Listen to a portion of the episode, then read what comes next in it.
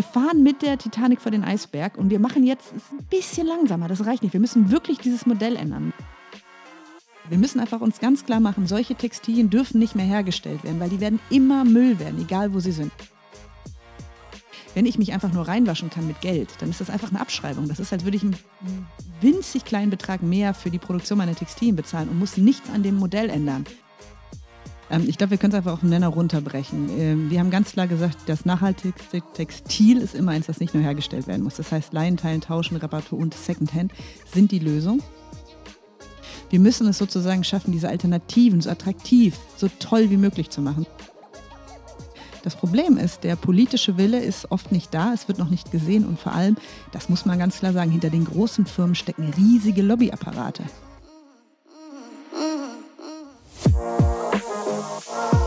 Herzlich willkommen bei Talk Slow, der Podcast des Social Fashion Labels Bridge Tunnel. Ich bin Conny und ich bin Lotte und zusammen nehmen wir euch mit in unser Herzensthema Slow Fashion und Nachhaltigkeit in der Mode- und Textilbranche. Liebe Slow Fashionistas, herzlich willkommen zu einer neuen, längst überfälligen Episode unseres Kurzformats Talk Slow Podcast Fashion Alert. Wir müssen dringend weiterhin über die Schattenseiten der Mode- und Textilindustrie sprechen und damit kennt sich ja wohl niemand besser aus als Viola Wohlgemuth, die als Campaignerin für Überkonsum und Detox für Greenpeace die dunkelsten Ecken der Modeindustrie bereist und beleuchtet. Im Fashion Alert liefert sie euch und uns alle drei Monate, okay, jetzt ist ein bisschen länger her, die krassesten Aufreger aus der Branche, damit wir alle wissen, was gerade besonders schief läuft und warum wir weiter gemeinsam für eine bessere Modeindustrie kämpfen müssen. In diesem Sinne, schön, dass du da bist, liebe Viola. Danke, dass ich kommen darf. Ich bin immer unglaublich gerne bei euch und natürlich noch viel lieber rege ich mich mit euch allen zusammen auf, äh, denn das müssen wir ändern. Genau, auch wenn wir jetzt unser Quartalsmeeting nicht eingehalten haben. Ne? Die Aufreger sind dafür noch knalliger und ich würde sagen, wir starten direkt, okay? Let's go. Los geht's mit dem ersten Aufreger. Greenwashing meets Ultra Fast Fashion. The Orr Foundation, das ist eine gemeinnützige Organisation mit Sitz in den USA und Ghana, die an der Schnittstelle von Umweltgerechtigkeit, Bildung und Modeentwicklung tätig ist und der chinesische Ultra-Fast-Fashion-Online-Händler und Violas größter Freund Shein. Absolut bester Freund, ja. ja haben im Juni. Wenn ihr euch meine Instagram-Timeline anguckt und das kriegt, also glaubt mir, sie glauben, ich bin ihr bester Freund. Das habe genau. ich noch nie gekriegt und Werbung, ja. Genau, also die Orr Foundation und Shein haben im Juni 2023 bekannt gegeben, dass sie einen Fonds namens Extended Producer Responsibility einführen werden. Der Fonds soll dazu beitragen, ökologische und soziale Nachhaltigkeitsstrategien für den globalen Second-Hand-Handel voranzutreiben, der häufig als Abfall endet. Die Zusammenarbeit zwischen der Foundation und Shein ist auf mehrere Jahre angelegt und soll Abfallmanagementbemühungen in Gemeinden unterstützen, die stark von Textilabfällen betroffen sind. Dazu will Shein in den nächsten fünf Jahren 50 Millionen US-Dollar bereitstellen. Ich habe ein Zitat rausgesucht von Liz Ricketts, das ist die Leiterin der Orr Foundation, die erklärt dazu, was wir als wirklich revolutionär ansehen, ist das Eingeständnis von Shein, dass ihre Kleidung möglicherweise hier in Cantamanto landet. Eine ganz simple Tatsache, die bisher keine andere große Modemarke zugeben wollte. Ganz kurz, Cantamanto in Ghanas Hauptstadt Accra ist einer der größten Secondhand-Textilmärkte weltweit. Jede Woche kommen hier rund 100 Container mit circa 15 Millionen Artikeln an. Wow, Viola. Wenn man den Geldgeber ausblendet, liest sich die Initiative ja erstmal sehr interessant und auch mehr oder weniger zielführend. Aber wie ist es zu bewerten, dass gerade ein Ultra-Fast-Fashion-Gigant wie Shein, der durch billige, menschenunwürdige Produkte maßgeblich für das globale Textilproblem mitverantwortlich ist, nun als Retter dastehen will, ohne das eigene System zu verändern? Genau, das ist das Problem. Genau, du hast es schon Problem. auf den Punkt gebracht. Also ähm, das Schlimme ist hier wirklich, dass es so eine perfide neue Art des Greenwashings ist. Also ich meine, wir alle kennen Greenwashing, wir wissen, wie es funktioniert, aber was wir hier sehen, ist wirklich eine ganz andere Dimension. Weil man muss sagen, wenn man in Ghana ist, wenn man sich das anguckt, also gerade Accra, das ist wahrscheinlich wirklich der, also in Accra, der Katamanto Market, einer der absolut größten Mitumba oder Second-Hand-Textilmärkte, äh, die man so überhaupt sehen kann weltweit. Also auch ich werde nächsten Monat zum Beispiel, nächste Woche, stay tuned, dort sein und wir werden dort hm. Textilmüllrecherchen machen. Also davon werde ich ganz viel auch hier mitbringen und das können wir gerne hier im nächsten auch Unbedingt. mal diskutieren. Und da werde ich mir eben genau angucken, auch welche Firmen dort für den größten Müll verantwortlich sind. Und das mhm. Schlimme ist eben hier, Shein kann sich reinwaschen. Was Shein hier macht, ja, also diese 20 Millionen, die sie im ersten Jahr gegeben haben, das sind nur 0,02 Prozent von ihren Einnahmen. Das ist das, was andere halt so als mal so Wochenwerbeaktionen irgendwie mit Plakaten machen. Und damit stehen sie da auf so einem Sustainability Summit, wo es um Textilien weltweit geht und sagen, ey, wir sind total cool, wir haben das anerkannt und dass unser, unsere Sachen Müll werden könnten und bezahlen und damit ist gut. Und mhm. das Schlimme ist, dass die Ohr Foundation eigentlich vor Ort sehr gute Arbeit macht. Mhm. Das bedeutet, ja, das klingt auch total, ja. ich kannte sie vorher nicht, aber ich finde, es klingt total total toll, ja, was sie machen. Also auch Liz, äh, also ich kenne die auch, ne, ich werde die auch nächste Woche nochmal treffen, was sie dort machen. Es ist eigentlich sehr, sehr spannend und sehr gut, ähm, weil sie auch wirklich mit den also Locals zusammenarbeiten. Es ist jetzt nicht mhm. so, ne, nur die UK oder Amerikanerinnen kommen und sagen, wir erklären euch die Welt, sondern ja. wenn man dort vor Ort ist, ne, Off Foundation sind halt wirklich Local Activity, Menschen, die dort aktiv sind und dort eben auch kämpfen. Aber das große Problem ist, dass wir auch hier noch neokoloniale Strukturen haben, die halt dadurch nochmal genutzt werden. Und das macht das so perfide und regt mich so unglaublich auf, weil die Idee ist jetzt zu sagen, ähm, die Extended Producer Responsibility ähm, wird nur auf Geld beschränkt. Also mhm. ähm, The money follows the waste ist so die Idee. Ne? Mhm. Ne? Also gibt uns doch das Geld, weil hier kommt ja auch der Müll hin. Das ist so der allererste Schritt, aber wir sollten halt viel, viel, viel weiter denken. Und damit, dass die dass, dass Shein dieses Geld an die Ohr Foundation gibt und sie das halt annimmt, um dort Projekte zu machen, ist das halt so etabliert, als wäre das vollkommen okay. Also das mhm. heißt, es ist nicht nur Greenwashing, es ist halt auch ähm, ja, Rassismus-Washing, ich weiß gar nicht, wie man das alles bezeichnen soll, was das ist, weil sie halt so sagen, ja, wir haben ja die, das Agreement, wir haben das Commitment von der Ohr Foundation vor Ort und damit ist es total gut, was wir machen. Und deswegen sehe ich das auch so kritisch und problematisch, dass die Ohr Foundation das annimmt, auch wenn ich verstehe, warum sie es tun. Ist es alternativlos, dass sie es annehmen, also müssen in Anführungszeichen, oder wie erklärst du dir das? Naja, Sie sagen ganz klar, also ich habe die Diskussion auch mit Ihnen geführt, also mit ja. Liz selber und habe gesagt, hier, ne, also wie kann das sein, dass ihr von den Geld annimmt? Und Sie sagen einfach, die, es ist halt vor Ort so eine Katastrophe, ich brauch, wir wollen halt dieses Geld, wir wollen das halt annehmen, um halt was zu verändern und von der Regierung kommt halt zu wenig. Ne? Also es ist halt wirklich so ein bisschen dieses, ja, ich glaube halt nicht mehr dran, dass irgendwer anders das macht. Und mhm. ähm, ich finde, das brauchen wir aber. Denn um das mal zu erklären, warum das so ein Problem ist, wenn ich mich einfach nur reinwaschen kann mit Geld, dann mhm. ist das mhm. einfach eine Abschreibung. Das ist, als würde ich einen ja.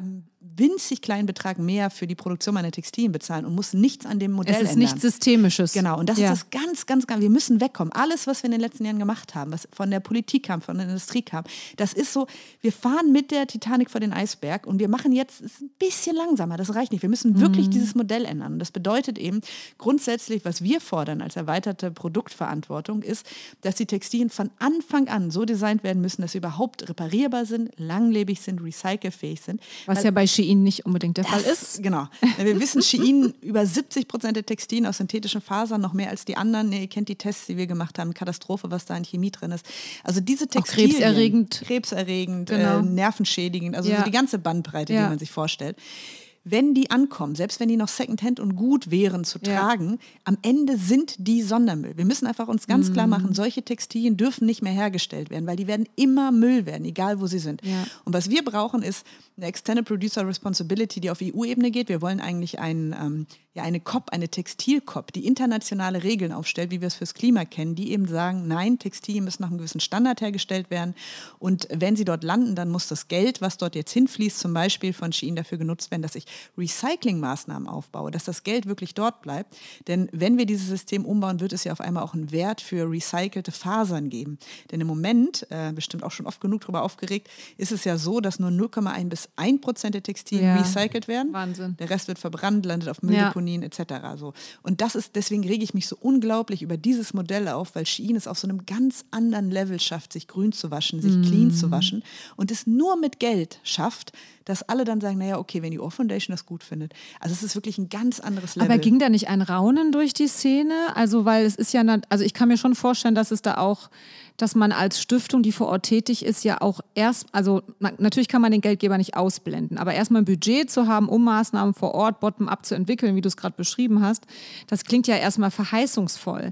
Aber äh, haben da nicht ganz viele Akteure, die auch im Non-Profit-Bereich unterwegs sind, vielleicht genauso geächtzt wie wir jetzt, dass es dann so ein Geldgeber ist? Also kommt man da, ist man da schon in so einer krassen Abhängigkeit, dass man da gar nicht mehr rauskommt?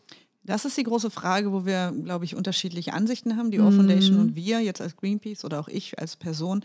Ähm, als das bekannt gegeben wurde bei dieser Konferenz, ja, bei diesem Summit für Nachhaltigkeit, Ja. da ging das Rauen durch die Menge. Da war genau das, die Leute, die aufgestanden sind, haben gesagt, das geht nicht. Und dann haben, wir, haben wir aber auf der anderen Seite halt ähm, Menschen im globalen Süden, die ganz ähm, ja, Frontline-Communities sind, die halt daran leid, darunter leiden, die halt sagen, ey, steckt euch eure... Ähm, naja, Bedenken. eure, eure Ansprüche sonst wohin. Ja. Ich brauche jetzt das Geld, um hier was zu ändern. Ja. Ähm, also ich finde, es ist eine sehr, sehr komplexe Gelen- Gemengelage. Ich kann es verstehen. Ich finde eher, dass es mich noch mehr ansport und zu sagen, das darf einfach nicht sein. Soweit darf es gar nicht kommen, dass sie damit durchkommen. Könnte man denn als Foundation auch ein, eigentlich eine Art Vertrag fordern, die sagt, wir nehmen das Geld nur, wenn es auch ähm, sozusagen eine Rückkopplung in euer System gibt? Also könnte man auch andersrum versuchen, Auflagen wieder zurückzuformulieren? Das fände ich besonders gut. Also das wäre Ja. sowas, was ich eigentlich mir wünschen würde von der Off Foundation oder von anderen, zu sagen, ähm, Ist wahrscheinlich schwierig, als äh, ich weiß nicht, wie groß die. Stiftung ist, aber ja, gegenüber. so einem- mittlerweile, ne, also es ist ja auch Geld, was da fließt. Also Ja. man da durchaus auch schon macht und natürlich auch vor Ort dann halt auch einfach Credibility, ne? also Ja. alle HändlerInnen auf dem Markt natürlich. Also es war ein Riesenfeuer, also ein Großteil des Marktes ist abgebrannt von einer Weile mit katastrophalen ähm, ja, ja, Folgen für die Menschen, ne? also wirklich Brandopfer und alles, also alles war eine Katastrophe und das wurde natürlich auch mit diesem Geld wieder aufgebaut. Das ist aber natürlich eine Abhängigkeit. Man redet dann Ja. halt nicht schlecht über Shein, äh, man wird auch bestimmte Geschäftsmodelle nicht kritisieren. Das ist eben genau das Problem. Also ich würde Ja. genau so sagen, es müsste dann kombiniert werden, dass man diese Forderung stellt. Aber wie kann man das einer kleinen NGO äh, sozusagen alles aufbürden? Also mein Punkt ist, es zeigt nochmal mehr das Versagen der Politik. Es muss halt ganz klar sein, Definitiv. dass wir das politisch festhalten müssen. die sind vielleicht Geld ganz froh, wenn sie das. Geld nicht aufbringen müssen. Ja. Okay. Ja, krasse. Du warst schon öfter äh, in Accra. In Accra noch nicht, da bin ich jetzt Mhm. das erste Mal, aber ich habe da mit sehr vielen aktiven Menschen zu tun, die wir auch alle besuchen werden ab der nächsten Woche. Also ich werde vor allem das allererste Mal ähm, Brand-Audits machen und vor allem Plastiktests in den Textilien. Ich habe einen neuen Stay Tuned Nahinfrarotscanner, den man äh, mitnehmen kann auf die Mülldeponien, wo ich halt ganz viele Textilien dann wirklich scannen kann, um sagen zu können, okay, guck mal, es ist wirklich Cool. Plastik. Was Dein neuestes alles drin? Gadget. Mein neuestes Gadget. Man braucht ja auch was als, äh, genau, Analytik-Nerd, äh, genau, auf den Mülldeponien. Nein, es wird ganz viel kommen. Ähm, genau, vielleicht letzter Satz dazu. Ich finde, es ist ein sehr, sehr, sehr schwieriges Thema. Ja, finde ich auch. Ne, es ist halt eine NGO vor Ort, es ist eine Frontline-Community, die sagt, ich mache das, was für uns richtig ist. Äh, ihr hattet es ja auch gerade erst im Podcast, ne, die große Geschichte Neokolonialismus. Wer hat eigentlich das Recht zu sagen, was richtig ist? Sind es nicht die Frontline-Communities? Auf der anderen Seite sehe ich aber, wie selbst die dann halt, ähm, auch gerade viele Waste-Picker in Communities, das sehe ich bei Plastik, von den großen Firmen dann halt einfach ja, ausgezahlt werden. Ja. Und das ist wirklich ein Modell, das ist ein neues, also es gibt Greenwashing und es gibt Shein-Washing hier. Ja.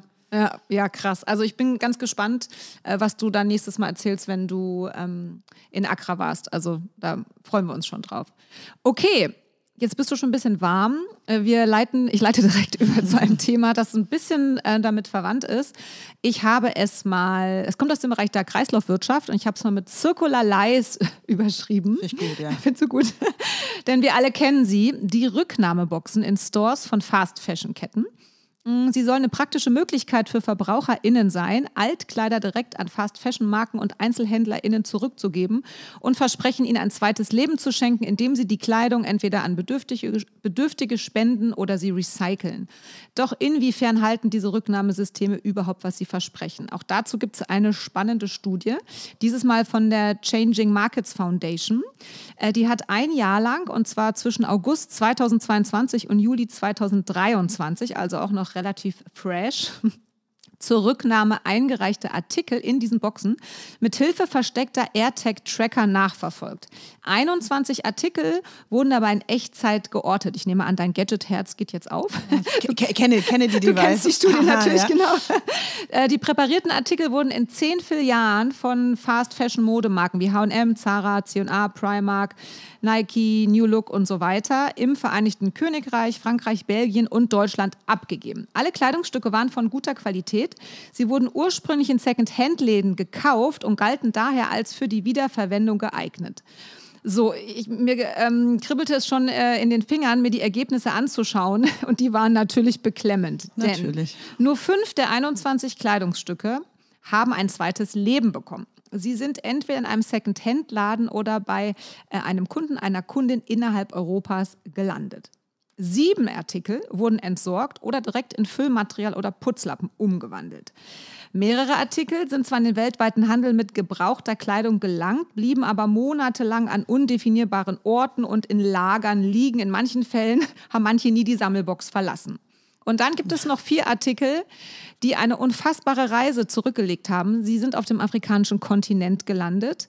Äh, ein Rock, ein ganz extremer Fall, legte eine fünfmonatige und fast 25.000 Kilometer lange Reise über die Vereinigten Arabischen Emiraten bis nach Mali zurück. Mhm.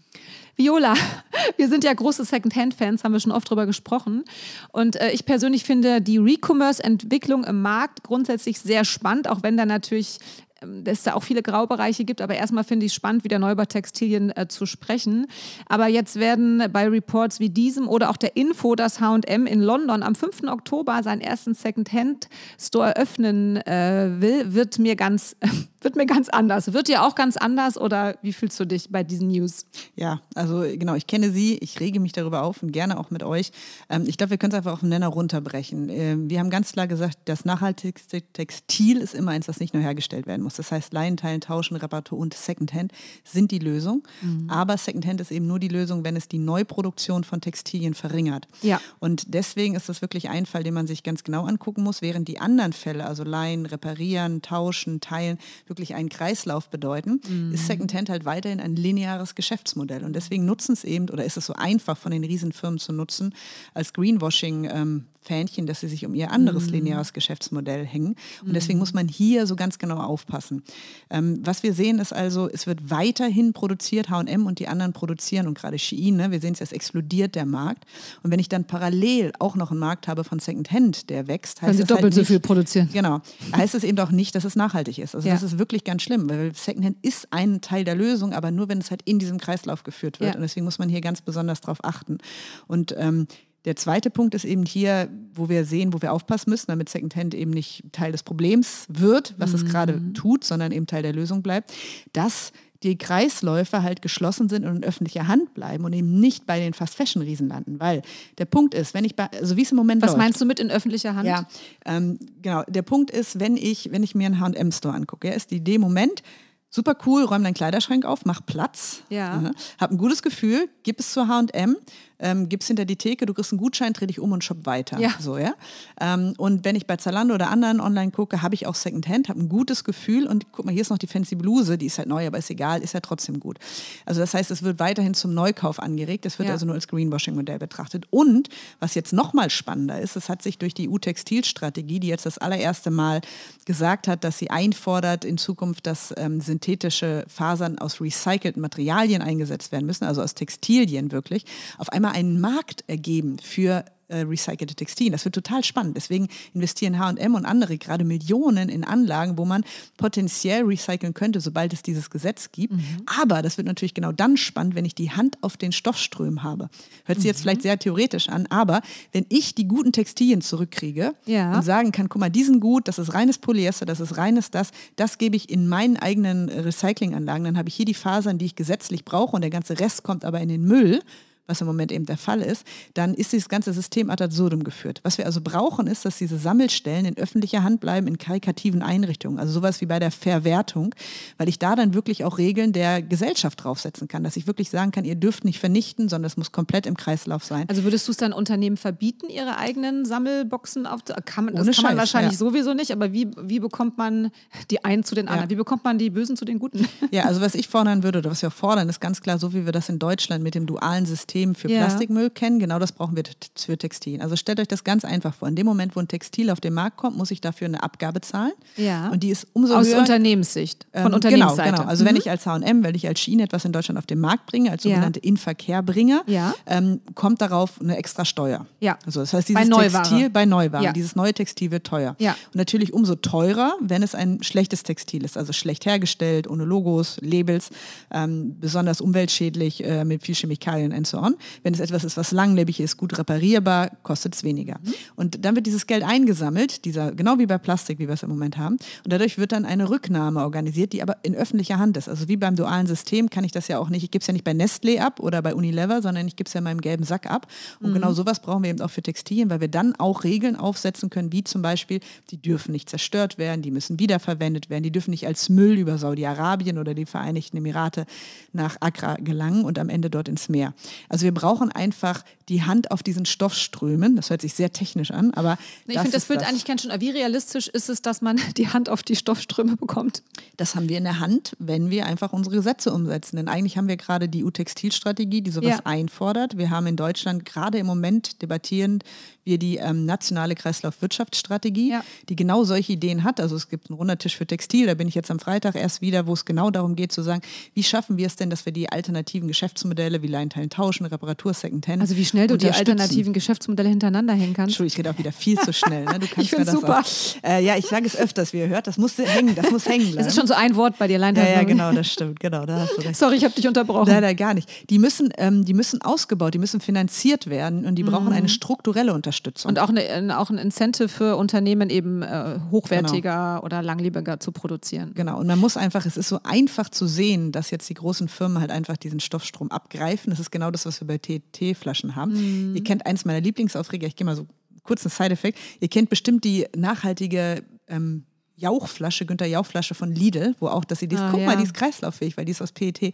Das machen die nur, das macht Lidl nur, die sammeln nur weltweit PET-Flaschen ein, weil das einer der wertvollsten Recycling-Rohstoffe ist. 75 Prozent dieser Flaschen werden am Ende nicht wieder zu neuen Flaschen, sondern in andere Stoffströme. Und ratet mal, wo der große Teil hingeht, in Textilien. Ja. ja.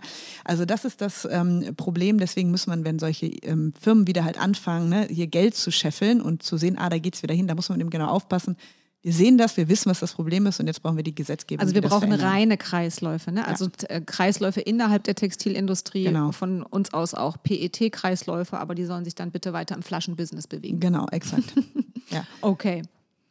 Ah, finde ich super. Also vielleicht als Frage dazu, ähm, du red, würdest wahrscheinlich KonsumentInnen raten, nichts in Sammelboxen von großen Playern zu werfen? Genau, weil das halt einfach gar keinen Sinn macht. Also es ist eher ja. so, dass man die unterstützt. Was ich vorschlagen würde, wäre immer, das Beste ist natürlich selber im Umlauf halten. Klar. Also kann ich es Freunden geben, kann ich es online weitergeben, kleine Sammelboxen bei mir.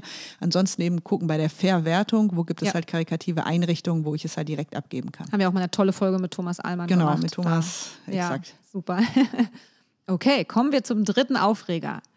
Fair Fashion in Gefahr. Klingt ja. ein bisschen wie so eine Drei-Fragezeichen-Folge. Äh, ist aber ein sehr ernstes ähm, Thema. Ähm, in der Fair Fashion Bubble erreicht uns gefühlt gerade jede Woche eine neue Insolvenz und die Angst ist fühlbar groß. Also egal, wo Lotto und ich hingehen, hören wir sie eigentlich diese eine Frage und die lautet, und wie läuft es bei euch? Ähm, Fakt ist, ein zukunftsträchtiges Wirtschaftssystem, wir werden auch nicht müde, es immer wieder zu betonen, muss soziale und ökologische Kosten in seinen Produkten oder Dienstleistungen abbilden. Im aktuellen ja. Wirtschaftssystem ist aber das Gegenteil der Fall. Kosten werden gern externalisiert, schlagen sich also im Preis nicht nieder, obwohl sie ja von ProduzentInnen und KonsumentInnen verursacht werden. Äh, wenn man jetzt fair und nachhaltig agierende Textilunternehmen wie auch Bridge Tunnel es, es nimmt, dann sieht man, dass wir diese Kosten ähm, bei wachem Verstand und sehr freiwillig einpreisen. Das führt aber schon lange dazu, dass faire Mode in Anführungszeichen teurer ist als konventionelle Mode, obwohl ja eigentlich das Gegenteil der Fall sein sollte. Jetzt kommt äh, die Inflation dazu und auch die Konjunkturschwäche und ähm, der Gap wird fühlbar immer größer. Das heißt, obwohl nachhaltige Unternehmen Umweltbelastungen reduzieren, unfaire Arbeitsbedingungen entlang der Lieferkette vermeiden oder Emissionen senken, haben sie einen Wettbewerbsnachteil. Und ich finde dieses Thema so krass, äh, weil ich das Gefühl habe, äh, die aktuelle Situation, also geprägt durch die Vielzahl an Krisen, die uns seit einigen Jahren jetzt schon begleitet, führt dazu, dass die Player, die wirklich für einen Wandel stehen und zukunftsträchtige Wirtschaftsmodelle erproben, äh, wie jetzt zum Beispiel auch wir mit dem Upcycling oder mit unserem Reparaturthema, eigentlich einen finanziell oder einen wirtschaftlichen Nachteil haben, die auf lange Sicht dazu führen wird, dass sehr, sehr viele Firmen insolvent oder viele Brands insolvent ähm, gehen müssen. Und da frage ich mich wie immer, was äh, ist jetzt nicht der Moment, um endlich mal noch mehr äh, ja, Dampf hinter Gesetzgebung zu machen, die dazu beitragen könnten, einen nachhaltigen Shift in der Mode- und Textilindustrie zu erreichen. Und ich würde von dir gerne wissen, ich weiß, dass du die Situation ja auch beobachtest und wir ja. sprechen oft darüber, was sind für dich die größten politischen Hebel, um diese Wettbewerbsnachteile für nachhaltige Modeakteure auszuhebeln? Ja, also du sprichst mir einfach aus dem Herzen. Ähm, gerne. Ich sehe das, ich sehe das, ich höre das. Es ist nicht nur die Textilindustrie ähm, oder die genau. Alternativen, das ist auch zum Beispiel Unverpacktläden. Also es ist wirklich Total. Ein breit, breites Problem, dass eigentlich genau die, die versuchen, die Alternativen zu leben und zu zeigen, bestraft werden in diesem Wirtschaftsmodell. Ja. Und deswegen, das ist wirklich was, was mich extrem aufregt, weil wir es eigentlich seit Jahren jetzt schon sehen. Und ich finde aber genau jetzt ist der Punkt, wo wir eigentlich die Möglichkeit haben, es wirklich mal politisch zu verankern. Das ist wieder dieses berühmte nationale Kreislaufwirtschaftsstrategie. Denn da wird genau das gerade diskutiert. Wie schaffen wir Incentives? Wie schaffen wir eine andere Art des Wirtschaftens? Ähm, aber nicht nur in global galaktisch wäre doch irgendwie mal schön, sondern wir müssen die Finanzströme um, um lenken. Und deswegen meinte ich das vorhin auch mit dieser Steuer. Wir müssen, wenn Textilien auf den Markt kommen in Deutschland, dann muss diese Steuer erhoben werden. Wir brauchen dafür einen Fonds. Dieser Fonds muss nicht nur die Kreislauffähigkeit, also dieses duale System zum Beispiel finanzieren, sondern der muss auch dafür eingesetzt werden, dass die alternativen Geschäftsmodelle, die das neue Normal werden müssen und nicht, weil die Greenpeace Hippie-Tante oder ihr als Unternehmen das gerne möchtet, sondern weil das absolut essentiell ist für das Weiterbestehen dieses Planeten und der Menschen und unser aller Wellbeing, das müssen wir erreichen und umbauen. Und wir brauchen dieses Geld. Im Moment ist es so, dass die Riesenfirmen weiterhin mit Fast Fashion, mit Ultra Fast Fashion, mit Zerstörung ja. die Klimakrise anheizen, die Ressourcenkrise anheizen, dafür sorgen, dass wir Flüchtlingsströme haben, am Ende dafür sorgen, wirklich realistisch, das ist eine meiner größten Ängste, dass Demokratien zusammenbrechen, weil Menschen Ungerechtigkeiten empfinden. Also es muss hier passieren. Wir brauchen eine andere Art des Wirtschaftens. Und da sehe ich eben genau diesen Anker, denn die Idee ist einmal, Gelder abzugraben, da wo sie nicht sein sollten, nämlich bei riesigen Unternehmen, die damit äh, Katastrophen eigentlich anheizen. Ja. Und es muss dafür genommen werden, die Alternativen auszubauen.